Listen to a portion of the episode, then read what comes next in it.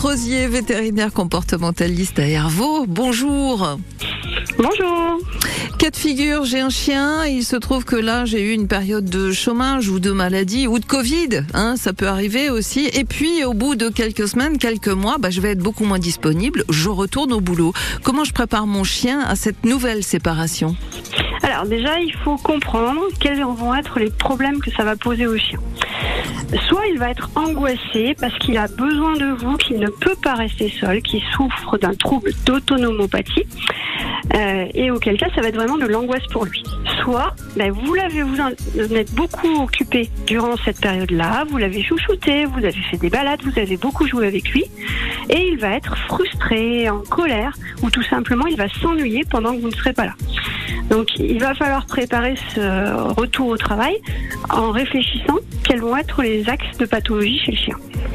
Comment est-ce qu'on fait pour euh, distinguer euh, ces différents, euh, ces différentes émotions que, que va ressentir, que peut ressentir le chien entre le stress, l'angoisse, la colère, l'ennui? Mais il faut voir comment on se comporte avec son chien, comment le chien se comporte quand vous êtes là. Est-ce qu'il est tout le temps collé à vous? Est-ce qu'il est en permanence en demande de contact et, et d'interaction? Ou est-ce qu'au contraire, il est plutôt indépendant et peut rester facilement dans une autre pièce ou à l'extérieur de la maison, même si vous êtes à la maison? Donc on va déjà définir les traits de son caractère, de sa personnalité. Et puis, quand euh, il est quand euh, il est laissé seul, pour savoir si ça se passe bien ou si on a un problème, il faut le filmer. On a aujourd'hui beaucoup de systèmes de caméras qui renvoient les images sur le portable. C'est très facile et ça permet de savoir ce qui se passe à la maison et de repérer quels sont les comportements du chien. Donc justement, est-ce qu'il hurle à la mort parce qu'il est complètement stressé? Est-ce qu'il fait pipi partout parce qu'il est complètement stressé? Euh, Est-ce qu'il va détruire euh, spécifiquement, par exemple, vos vêtements ou, ou manger la télécommande parce que c'est le dernier euh, euh, objet que vous avez tenu à la main. Ou est-ce qu'au contraire, il va fouiller tous les placards, euh, détruire de façon complètement incoordonnée, simplement parce qu'il s'ennuie et qu'il visite donc, vous vous conseillez carrément ouais, de, filmer pour, pour voir, pour pouvoir analyser les, ce qui anime le, le chien au moment où il détruit des coussins et éventuellement tout le reste c'est un impératif pour moi quand je reçois les chiens pour euh, troubles euh, d'autonomie, donc des chiens qui ne peuvent pas rester seuls, je demande impérativement à ce qu'il y ait un film euh, du chien en l'absence des propriétaires. Et j'ai parfois des images assez marrantes.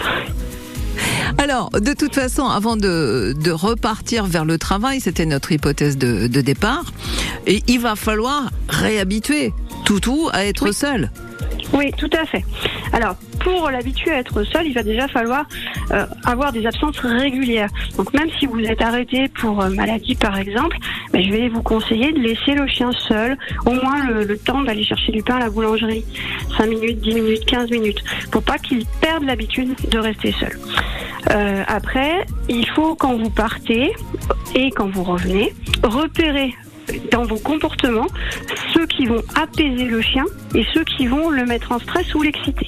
Du genre alors, par exemple, certains chiens commencent à, à couiner ou à baver ou à trembler quand les propriétaires prennent leur veste ou prennent les clés de voiture. Mhm. Et au contraire, euh, ces mêmes chiens vont pouvoir s'apaiser, se calmer si on leur donne un os à mâcher, si on leur propose un jeu de balle, euh, si on leur propose des petits exercices assis debout couché. Alors, une fois qu'on a repéré les comportements stressants pour le chien, on va essayer de les faire le plus tôt possible avant le départ. Alors, par exemple, vous pourrez mettre vos clés dans votre poche une heure avant le départ ou aller poser votre blouson dans la voiture pour ne pas le mettre juste avant de partir.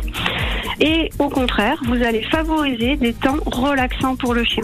Donc si votre chien euh, est calmé par le fait de jouer à la balle ou mâcher un os, eh ben, c'est des actions qu'on va faire juste avant de partir. On est euh, donc là ce matin sur cette idée de retour au boulot après une période où on a été beaucoup à la maison avec son chien et il va falloir, c'est important, euh, toujours maintenir des moments où on n'est pas là, ne serait-ce que pour aller acheter le pain, acheter le pain comme vous le disiez il y a un instant, Christelle Crozier.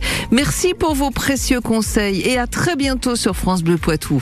À bientôt.